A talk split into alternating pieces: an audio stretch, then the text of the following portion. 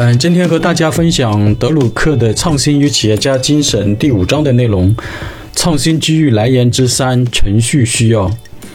呃，前面几章的话讲到的主题呢，一直都在强调机遇是创新的源泉。呃，本章呢就是要重点来讲解程序的需要是如何来促成这个创新的。呃，在本章节里讲述的作为创新机遇来源之一的需要。是一种非常特别的需要，德鲁克呢称之为程序的需要。呃，这种程序的需要呢，一点也不含糊，一点也不笼统，而且是非常具体的。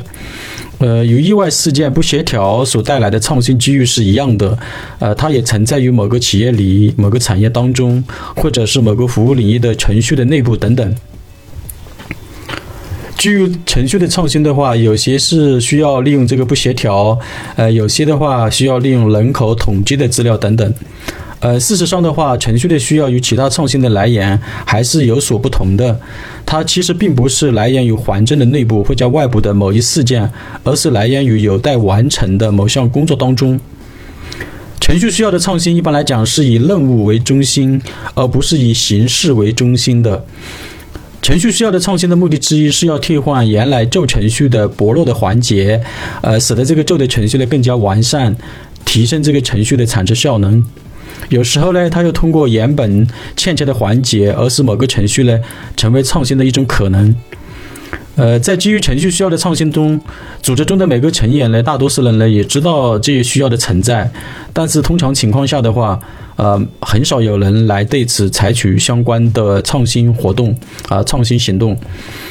一旦有人提出了这个创新的主措的话，而且这个创新的主作一旦在工作中得到认可的话呢，呃，就会立刻被视为理所当然的啊，就很容易被人们所接受啊，就是使人们觉得豁然开朗的感觉。哦，原来就是这个样子的，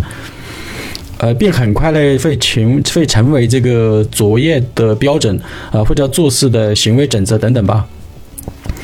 呃，通常来讲的话，程序需要的创新所使用的范围的话，往往是项目越小，效果就越好。日本的公路反射镜的发明创新案例，就是程序需要所带来啊创新的一个典型的案例。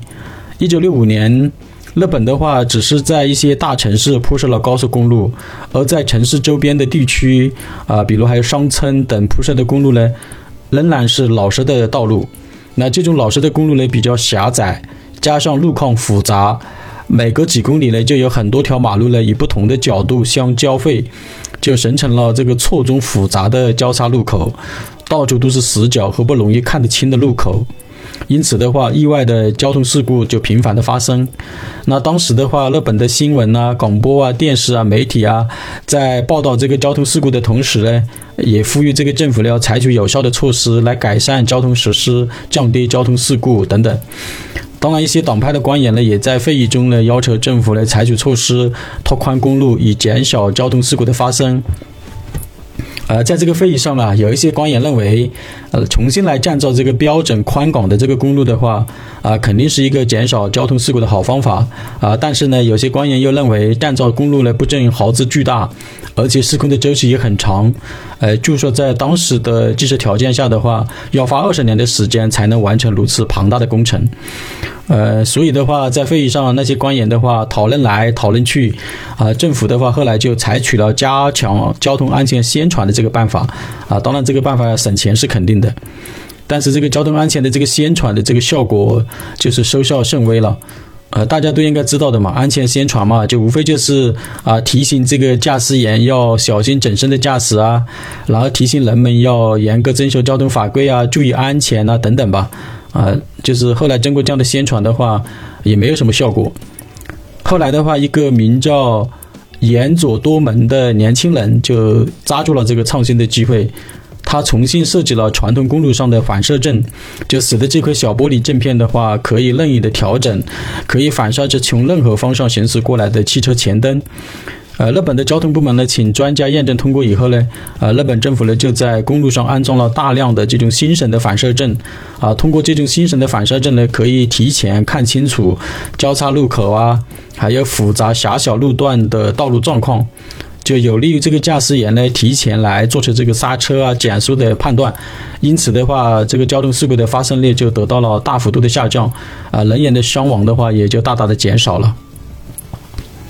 呃，其实的话，类似呃这种利用程序需要进行啊创新的案例还是有很多的，如智能物流的条码识别系统、生产流水线的自动化装置、ERP 软件的开发与应用等等。那在这里的话，来分享进销存软件在生产上的创新应用的案例吧。呃，就是说原来的话就要依靠这个手工记账来记录生产物资的入库数量。那么生产的这个需要生产的这个物资的话，在领料的时候的话，啊，领取物料的时候的话，也是啊，依靠这个手工的这个记录来记录这个领取的物料的。而且的话，啊，如果有需生产有需要的，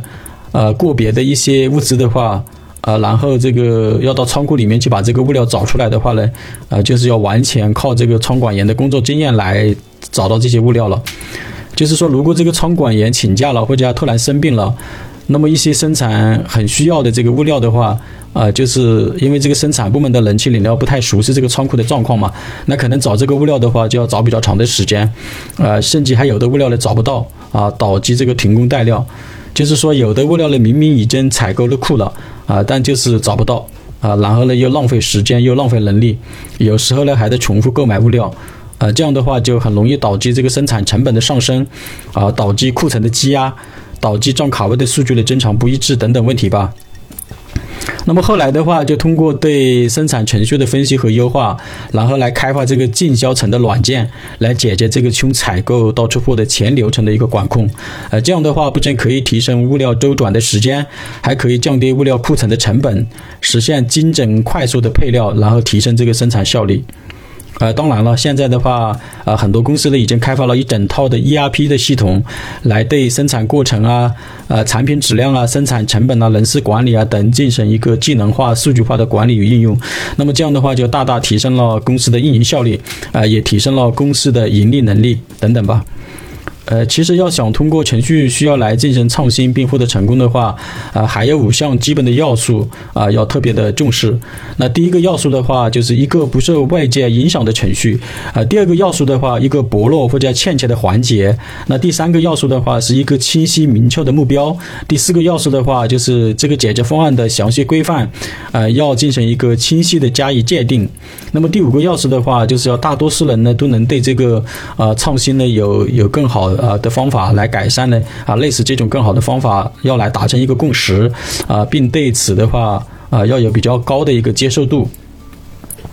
那么此外的话，还应该注意到以下几点啊。第一的话，不仅仅要感知到需要，还要对创新项目的需要呢进行深入的调查研究啊，才能制定出切实可行的有效解决方案。那么第二的话，不仅仅要有创新的想法，还要有整套具体落地的行动步骤。那么第三的话，新的解决方案要符合人们的工作行为方式，能够使人们愿意按照创新的方法去落地执行。